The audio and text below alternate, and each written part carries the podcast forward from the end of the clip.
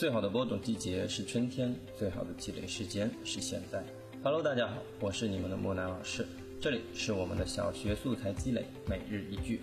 稍后木南老师会给大家一个我们写作可以用到的好句，然后木南老师也会进行仿写一句，大家记得在节目的最后跟着木南老师一起来做仿写的练习哦。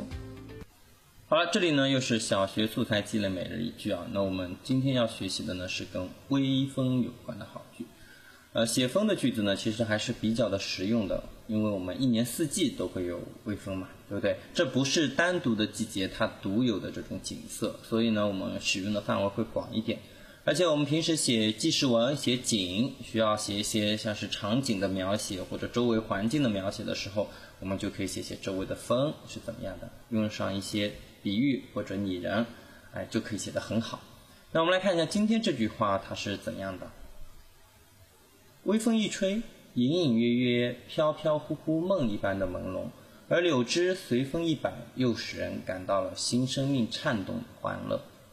好了，这个句子其实是有一定的深度，尤其是后面一句啊，让人感到新生命颤动的欢乐，这的确是有一点抽象，我们可能难以理解，但没关系，那我们尽量可以去尝试一下，哪怕写的不好也没有关系啊。那么这个什么样的年级段可以适合去仿写呢？那我们可以看一下，大概四年级左右，我觉得就可以去尝试一下写这个景了，啊。那么今天木南老师要用它来写什么呢？要用这个写微风的句子来写一写朝阳。我们看看看能不能把朝阳也写出像是这样非常好的这种意境呢？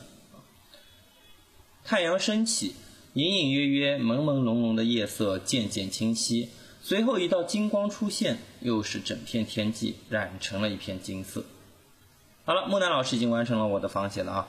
那么接着就要看我们的孩子们了。同时，这也是我们今天的作业，大家可以把仿写好的句子回复留言在音频下方，看看老师和你谁写的更棒。